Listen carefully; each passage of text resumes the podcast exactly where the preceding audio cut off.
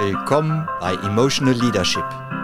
Entwickle deine Führungskräfte anders. Ein Podcast mit Jochen Peter Breuer und Christoph Teile.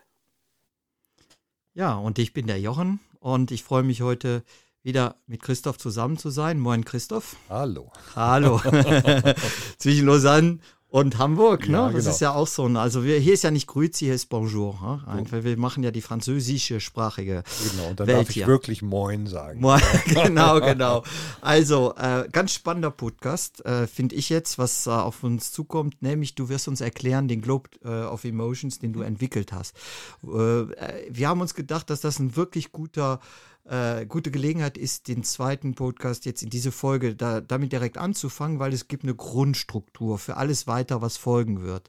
Und ich finde das auch, äh, es ist wirklich ein sehr pragmatischer Ansatz, ein sehr verständlicher. Und ich würde dich jetzt bitten, das einfach mal kurz vorzustellen. Super gerne. Also gleich vorweg, ich habe ihn natürlich nicht alleine entwickelt.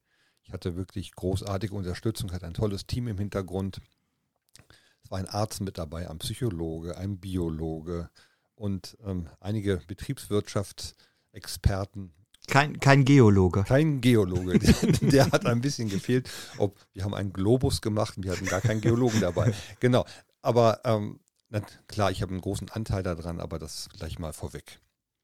Der Globe of Emotions ist entstanden, um Klarheit in, dem, in die Emotionen zu bekommen, in die menschlichen Emotionen, in, in die eigenen und die unseres Gegenübers. Und es musste am Ende ein Globus werden, er musste dreidimensional werden, ist also wirklich eines der ersten dreidimensionalen Konzepte in der Personalentwicklung, was es gibt, weil wir Menschen ja auch dreidimensional sind. Das kann ja nicht, kann nicht flach sein. Wir haben mal früher mit einer mit einem Circle angefangen und haben festgestellt, nee, jetzt, jetzt es muss wirklich dreidimensional werden. Also kann ich das so ungefähr so verstehen. Also früher haben wir auch geglaubt, die Menschen, die Erde sei eine Scheibe und dann haben sie entdeckt, sie ist rund. Genau. Und so ist das dann auch mit der Struktur der Emotionen. Ganz genau, genau das ist entstanden. Und wir müssen mal ganz vorne anfangen. Welche Emotionen haben wir eigentlich und wie viele haben wir eigentlich und was bedeuten sie? Wir gehen davon aus, dass wir sieben Basisemotionen haben. Das heißt, eine Basisemotion ist wirklich, wie der Name schon sagt, wirklich Basis und unterscheidet sich komplett von jeder anderen. Das heißt, wir haben als Menschen sieben Emotionen, mit denen wir durchs Leben kommen. Und es gab einen Forscher in den 70er Jahren, das war Paul Ekman, und der hat herausgefunden, dass es beim Menschen sieben Zeichen im Gesicht gibt. Sieben emotionale Zeichen. Wenn also eine Emotion hochkommt, zeigt sich das im Gesicht. Ne, das ist vielleicht ein Zucken an, am Mundwinkel, eine, eine gekräuselte Nase, eine Zornesfalte zwischen den Augen. Und so hat er also wirklich einen, einen Atlas entwickelt über die Emotionen und ist durch seine Studie drauf gekommen, wir haben sieben. Dann hat er das getestet und hat das weltweit getestet. Das heißt, überall auf der Welt die gleichen Ergebnisse. Dann hat er es auch mit den indigenen Völkern noch getestet. Papua-Neuguinea, die keine Sozialisierung hatten, dort überall das Gleiche. Und der letzte Schritt war sogar noch mit blind geborenen Kindern, um herauszufinden, ob vielleicht wir als Menschen dieses, diese Zeichen im Gesicht von den Eltern lernen, gerade wenn wir Kleinkinder sind und es einfach kopieren. Und auch das war so, jeder Mensch hat immer dieselben Zeichen im Gesicht. Sie kommen aber kulturell an unterschiedlichen Situationen. Das heißt, wann eine Emotion hochkommt, das liegt natürlich daran, wie wir als Menschen sind und wie wir aufgewachsen sind und wie wir sozialisiert wurden. Aber es sind immer dieselben. Kann ich das jetzt so verstehen, also wie ich das auch ja in dem ersten Podcast gesagt habe, dass wir äh, in Deutschland eben äh, eine Emotion anders hochkommen lassen, weil wir mehr sachbetont sind, als in Frankreich, wo sie eher spontaner ist. Würdest du sowas, äh, Ja, ganz das genau. da reinpassen? Okay. Genau, also es kann also, gucken wir auf die Trauer. Trauer ist eine der, der Basisemotionen. Mhm. Trauer kann ja aus ganz unterschiedlichen Dingen entstehen. Es gibt auch Völker, die, die, die trauern nicht, wenn jemand stirbt. Mhm, mhm. Und es gibt Völker, die trauern wirklich monatelang. Und damit haben wir schon, was auch immer wir praktisch, wann diese Emotion hochkommt, liegt einfach daran, wie auch unsere Kultur ist. Ah, das ist, also mir fällt jetzt nur ein aus meiner persönlichen Erfahrung, äh, als ich damals in der Bank anfing, Da hat man mir den äh, Spitznamen Sonnyboy gegeben, weil ich zu viel lachte. Ich war Ah. zu fröhlich. Mhm. Und das ist mir natürlich in Frankreich zugute gekommen, weil man mich eben als fröhlichen Menschen wahrgenommen hat Ja. und gerade deswegen auch vertrauenswürdig, mit dem man gerne arbeitet. Ja, genau. Und die, wenn wir jetzt von sieben Emotionen ausgehen, dann haben wir den Globe of Emotions deswegen auch gewählt, weil es praktisch wie, es ist praktisch wie endlos. Man kann ihn ja immer drehen und die Emotionen liegen in diesem Globe nebeneinander. Und es gibt keinen Anfang und kein Ende. Also eine Liste würde nicht für uns nicht funktionieren. Darf ich nur zum besseren Verständnis äh, sagen, also wenn du sagst, die Emotionen liegen nebeneinander, sie sind wie der Äquator im Prinzip, äh, um den Globus herum. Ja, am, am Ende, du hast einen Äquator und du hast praktisch die Emotion, die nach oben und nach unten geht auf Mhm. dem Globe. Mhm. Wir werden auf der Website einmal auch ein Bild von dem Globe of Emotions natürlich zeigen, dass man sich das noch besser vorstellen kann.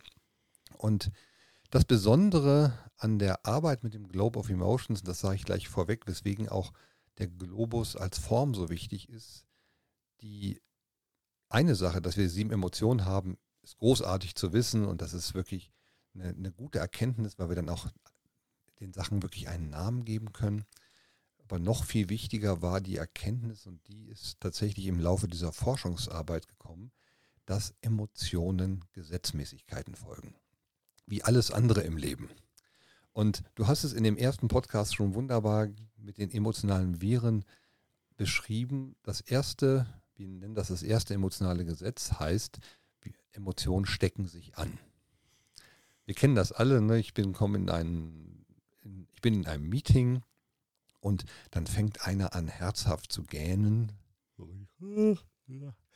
Macht das dreimal, was passiert mit allen anderen? Alle anderen werden scheinbar müde. Äh, Ganz genau. überhaupt Ja, genau. Wir sind also, wir, wir gehen also in totale Sympathie mit unserem Gegenüber und werden tun das gemeinsam. Oder wir sitzen abends zusammen mit unserem Partner, Partnerin bei einem, vielleicht einem schönen Glas Bier oder Wein oder was uns gerade gefällt. Und es ist einfach wunderschön und beid, wir beide genießen das. Dann wird dieses Genießen immer stärker werden. Es, wird, wir, es spielt sich praktisch wie hoch. Oder jemand ist sehr ärgerlich und kommt in einen Raum und ist ganz wütend, dann wird der Raum sich einfach verändern. Mhm. Ne, Das ist so ein bisschen wie der Herr Watzlawick damals über Kommunikation gesagt hat. Du kannst nicht nicht kommunizieren und das spielt sich hier genauso weiter und du kannst nicht nicht emotional sein. Und wir sind, die Emotionen spiegeln sich einfach in uns und die Neurologen haben dafür auch eine Erklärung gefunden. Die ist noch nicht ganz bestätigt, aber es geht um die Spiegelneuronen. Bei Affen haben sie es also nachgewiesen und die sagen, die Menschen haben das im Grunde auch. Und diese Spiegelneuronen gehen praktisch in Resonanz miteinander. Und damit haben wir eine Fähigkeit, empathisch zu sein. Damit kann ich im Gesicht von dir, Jochen, jetzt sehen, dass du dich gerade freust. Und wenn ich das aber nicht hätte und ich nur auf, nur auf irgendwelche Zeichen im Gesicht geeicht wäre, ich könnte das gar nicht, wie gar nicht spüren, dass du gerade Freude empfindest. Also du hast erfahren in deinem Leben, das ist der Ausdruck von Freude. Und der ist wirklich da, weil ich bin ja wirklich froh, dir Ja. gegenüber zu sitzen Ja, genau. und diese spannenden Themen mit dir zu machen. Und das kann man wirklich sehen. So, und die, diese sieben Emotionen, ich sag mal, da gibt es ein bisschen Herausforderung. Die sieben Emotionen haben psychologische Fachbegriffe bekommen. Und diese ähm, psychologischen Fachbegriffe führen uns manchmal weg von dem, was eine Emotion wirklich ist. Wenn wir auf Emotionen erstmal von, von vorne hereingucken, eine Emotion ist eine Reaktion auf etwas. Auf etwas, was von außen oder von innen kommt. Das kann also sein, dass jemand auf mich zurennt und dann reagiere ich mit einer Emotion. Oder im Inneren ver- vergesse ich, ah Mensch, habe ich den Herd wirklich ausgeschaltet. Ich erschrecke mich, weil mir ein Gedanke durchs, durch den Kopf geht. Auch dann haben wir eine Emotion. Mhm. Und die, jede Emotion, die wir haben, jede dieser sieben, erfüllt also einen ganz besonderen Zweck. Wir können ja vielleicht mal mit der, Emotion, mit der Herdemotion beginnen. So. Ich wollte gerade sagen, du redest immer von sieben Emotionen, was Genau. ganz spannend. Ja, ne? also genau, Vielleicht genau. fangen wir mal an mit der Nummer eins. Ja, wir fangen mal, fangen mal wirklich gerne an mit Nummer eins und diese Emotion heißt Furcht. So, gleich, gleich wichtig, Furcht ist nicht Angst. Das werden wir später noch ein bisschen weiter darüber reden, was die Angst eigentlich ist. Aber die Furcht ist eine Emotion, wir nennen es einfach mal, die hat eine, hat eine Funktion und das ist die Wachsamkeit. Und die Emotion hilft uns also, wachsam zu sein, aufmerksam zu sein und unsere Umgebung in höchster Genauigkeit wahrzunehmen. Und mein Lieblingsbeispiel, um das auch nochmal so zu erkennen, wir stellen uns vor, das geht jetzt ja, es geht jetzt ja wieder, das heißt, wir können uns wieder mit Freunden abends treffen, können sagen, jawohl, wir, wir treffen uns, wollen vielleicht spielen vielleicht zusammen oder treffen uns, trinken Wein zusammen und haben irgendwie einen schönen Abend. Und es ist 23.30 Uhr und wir sind alle guter Stimmung und alles ist super und auf einmal klingelt es an der Tür. Ding dong! Was passiert? Alle zucken unisono, alle gemeinsam zusammen. Was ist los? Und dieses Zucken, das ist vollautomatisch. Und warum ist das gut, dass es so ist? Dieses Zucken zeigt uns, die Situation verändert sich, wir wissen nicht, was los ist, keiner kann das zuordnen, wer weiß, was da gerade an der Tür los ist. Um diese Zeit ist es einfach nicht üblich. Mhm. Und so kommt also das Bedürfnis hoch, was dieser Emotion mit, mit ihr einhergeht, und das ist das Bedürfnis nach Sicherheit. Mhm. Wenn die Sicherheit nicht gewährleistet ist, kommt diese Emotion als Reaktion hoch. Mhm. Das können wir im Straßenverkehr sehen, das können wir sehen, wenn kleine Kinder auf hohe Gerüste klettern oder wenn solche Sachen passieren. Diese Emotion hilft uns, wachsam zu sein und uns immer um unsere Sicherheit zu kümmern.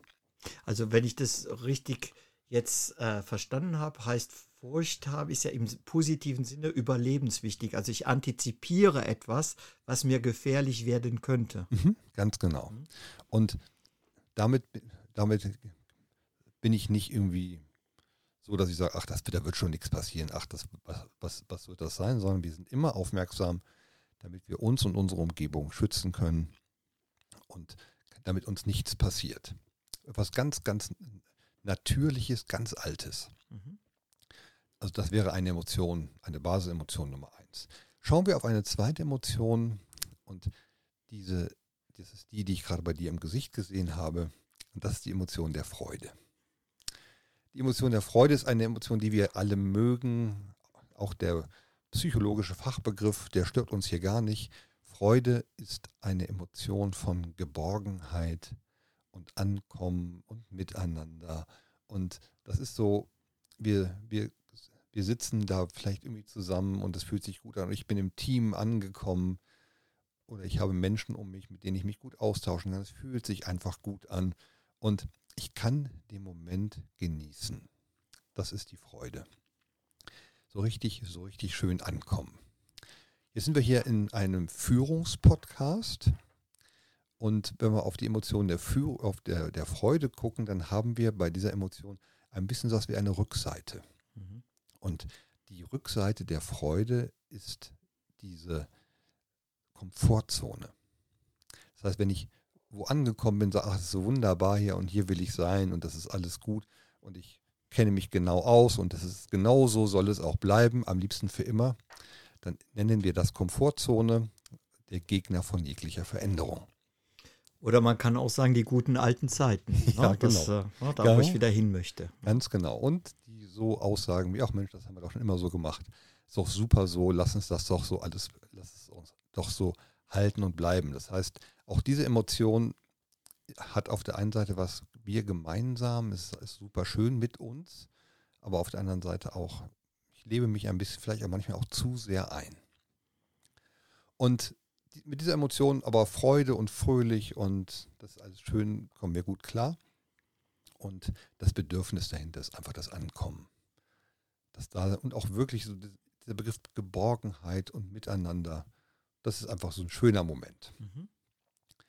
Dann kommen wir zur dritten Emotion und die, die auch noch wirklich, mit der wir gut klarkommen, und das ist unsere Lernemotion. Und das ist die Emotion, mit der im Grunde jeder auch jetzt hier, der hier zuhört und der hier dran bleibt, unterwegs ist. Und das ist die Emotion des Erstaunens. Erstaunen, wir sagen immer gern Kinderaugen-Emotion. Eine Emotion, die viele Erwachsene leider immer mehr verlernt haben. Das ist die Begeisterung und die Neugier und die Offenheit und das Interesse an Dingen. Und was ist das Bedürfnis dahinter? Das Bedürfnis ist Wachstum. Neue Dinge lernen. Nicht an alten Dingen immer wieder dasselbe machen, sondern sagen, ach, das ist ganz wunderbar. Das ist so schön, diese neuen, neuen Impulse zu kriegen und die Sache mal anders zu sehen, andere Perspektive einzunehmen und einfach eine ganz offene Haltung. Woran erkennt man das denn? Weil das ist bei mir gerade auch ganz stark da. Ganz ehrlich, Aha. ja, also ich genieße das und ich lerne und ich erfahre Dinge. Wie liest sich das in meinem Gesicht gerade ab? Die, diese Emotion zeigt sich in weit, weit geöffneten Augen und meistens auch in einem weit geöffneten Mund. Und man kann ihn tatsächlich ein bisschen sehen. Das ist so, wow, das ist ja total interessant. Und diese, diese Emotion und diese Öffnung ist auch wirklich sinnvoll, denn es ist wirklich, ich öffne alle meine Sinne, um, damit ich jetzt auf gar keinen Fall irgendetwas verpasse. Und das ist etwas, was Kinder einfach ganz natürlich haben und was wir den Kindern aber irgendwann leider abgewöhnen. abgewöhnen. Sehr, sehr viele Eltern tun das. Und auch, das sehen wir natürlich auch im, im Business und, und im, im, auch in der Führungs- und Mitarbeitersituation. Wir sagen, ach, das ist doch Quatsch, das, ist, das, ach, das sind immer so wilde Ideen und so komische Sachen. Und ähm, ich habe es auch wirklich miterlebt, warum wollen sie denn immer alles anders machen? Ist auch gut so. Das heißt, wir kommen wieder ein bisschen auf diese Komfortzone-Ecke, lassen uns doch lieber da bleiben, anstatt immer neu zu denken, immer mhm. neu zu machen. Das ist ja auch sehr, sehr anstrengend. Eine besondere Fähigkeit von vielleicht kreativen und Marketingabteilungen, die einfach sagen, okay, jetzt cool, jetzt machen wir mal diese ganz, ganz neu. Erstaun mich mal. Ja, genau. genau. So, die, das, das waren jetzt die leichten Emotionen. Ja, das würde ich gerade sagen. Also, du hast jetzt, was wir landläufig die positiven Emotionen genau. nennen, ne? Also genau. so, äh, und jetzt geht es mehr. Genau, jetzt kommen wir in so eine Ecke. Ja, die Furcht war natürlich schon hm. nicht, nicht, nur positiv, hm. aber die kann man sich noch sehr, sehr gut vorstellen. Und jetzt nehmen wir uns mal die, eine Emotion, die heißt Zorn. Und hier erstmal ganz wichtig, der Begriff Zorn wird von uns sofort falsch verstanden. In der Regel, Zorn heißt nicht Ärger und heißt nicht Wut. Wenn man auf den Zorn guckt, dann ist das eigentlich unsere Umsetzungsemotion, unsere Emotion, mit der wir in Bewegung kommen, indem wir Dinge tun, indem wir aufstehen, indem wir einfach sagen, und jetzt geht's los. Frei nach Goethe, der Worte sind genug gewechselt. Nun lasst uns endlich Taten sehen. Auf gut Deutsch genug gequatscht. Jetzt mal los. Und das ist eine Energieemotion, die nichts mit Ärger zu tun hat. Das ist sehr, sehr wichtig zu verstehen. Sie, treibt uns einfach nach vorne und sagt, ich entscheide mich, jetzt geht's los. Da stehen die Fußballschuhe oder da stehen die Sportschuhe am, auf dem Tisch oder und ich nehme sie jetzt und jetzt ziehe ich sie an und gehe los. Und das ist wie ein Impuls, der kommt. Und dieser Impuls, der ist etwas, der bringt uns einfach zur Bewegung. Also mir fällt da jetzt nur gerade ein, mit dem Beispiel, was du gibst, ist das der berühmte Tunnelblick von Oliver Kahn? Ja, ja, um, ganz ja. genau. Also der hat das natürlich in Perfektion in sich, genau, genau. Wenn er auch seine Leute anfeuert und so weiter und, und, und ihnen diese Energie rüberschießt, dass sie jetzt, dass sie es laufen sollen. Und mhm. also in seiner in seiner Kapitänsrolle, die, die er da mal hatte. Ganz genau. Das ist also wirklich eine Energieform, wo wir sagen, so kommen wir einfach in Bewegung und so bewegen wir uns auch wirklich. Und sehr, deswegen erst ganz, ganz schön falsch verstanden und sie hat dieses Bedürfnis, was dahinter steht. Wir wollen wirksam sein. Wir wollen Dinge wirklich tun können. Und damit gibt uns diese Emotion einfach die Energie dazu. Dann nehmen wir uns mal eine ganz spannende Emotion, die ist die Emotion des Ekels. Ekel will erstmal natürlich keiner haben. Das ist vollkommen klar, weil Ekel klingt irgendwie eklig. So, so. so. Die, diese Emotion ist die, unsere, wir nennen sie gerne unsere Gesundheitsemotion. Also erstmal auf der ganz physischen Ebene können wir uns das ganz leicht vorstellen. Wir wir haben uns jetzt so drauf gefreut, Mensch, ich habe doch vor zwei Tagen so wunderbare Erdbeeren in den Kühlschrank gestellt. Heute Abend komme ich nach Hause und da freue ich mich so richtig drauf. Und dann öffnen wir den Kühlschrank und sehen, die Erdbeeren haben eine zwei bis drei, vier unterschiedliche Farben angenommen, die wir da gar nicht sehen wollen. Kommt so, oh, no. Ekel ist eine Emotion des Schutzes. Ich gehe in den Widerstand zu den Dingen, um mich, um mich wirklich zu beschützen, zu bewahren und mich abzuwenden. Und das geht allerdings nicht nur im physischen, also nicht nur mit Essen oder komischen Dingen, die da, die da liegen, die ich vielleicht lieber nicht anfassen sollte, sondern das bezieht sich auch auf wirklich geistige Dinge. Jetzt gucken wir wieder auf die Führungssituation. Angenommen, ich bekomme eine Aufgabe nach der anderen übergestülpt und ich kann irgendwann nicht mehr, ich kann irgendwann nicht mehr, dann kommt irgendwann dieser Widerstand. So, ah, nee, immer ich, immer muss ich das machen. Das kann auch mal jemand anders machen und so weiter. Und da kommt dieser Widerstand kommt hoch und das können wir wunderbar erkennen an der gekräuselten Nase. Gerade jetzt, wir werden uns dem Thema Delegation noch stärker widmen, aber das ist der erste wichtige Impuls hier für alle Führungskräfte. Wenn ich eine Aufgabe an jemanden delegiere und ich sehe eine gekräuselte Nase, dann würde ich mal darüber nachdenken, ob das vielleicht gerade die richtige Person für die Aufgabe ist oder ob die viel zu viel auf dem Tisch hat oder auch glaubt, viel zu viel gerade tun zu müssen. Darf ich nur kurz einhaken? Das ist ein sehr schönes, konkretes Beispiel für emotionales Leadership, ne? mhm. dass ich eben genau das bemerke und mir sage, okay, was ist jetzt das Problem? Ist es die Aufgabe, die ich delegiere oder ist es zum Beispiel, die Person hat zu viel oder da ist eine Historie dahinter? Ja. Und das ist ja das, was ich den emotionalen Engpass denk, äh, nenne und Ganz da, genau. da finden wir wieder zusammen. Ne? Genau, das, das, genau, das, das, genau das, hier kann ich wirklich sage, erkenne, welche Emotion beim, beim Gegenüber gerade da ist mhm. oder auch bei mir. Mhm. Und dann habe ich eine Chance, diesen Engpass auch wirklich zu bespielen und zu gucken, was kann ich tun, um damit umzugehen. Und der Ekel ist also deswegen eine auch ganz wunderbare Emotion fürs Gesundbleiben. Wir können auch sagen, gerade auch die Menschen, die vielleicht in einen Burnout reingeraten oder reingeraten sind, sind nicht gut da drin, in diese Emotionen wirklich sich bewusst zu machen und Widerstand zu bieten. Und viele haben dann einfach keinen Widerstand geboten und sind deswegen auch krank geworden. Kommen wir zur sechsten Emotion, das ist, habe ich vorhin schon ganz kurz angedeutet, die Trauer. Die Trauer auch eine ganz missverstandene Emotion. Die, die Trauer ist die Emotion des Loslassens.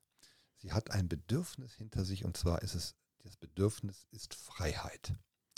Und da muss man ein bisschen hingucken. Wir sagen aber, das ist auch so die Change-Emotion schlechthin.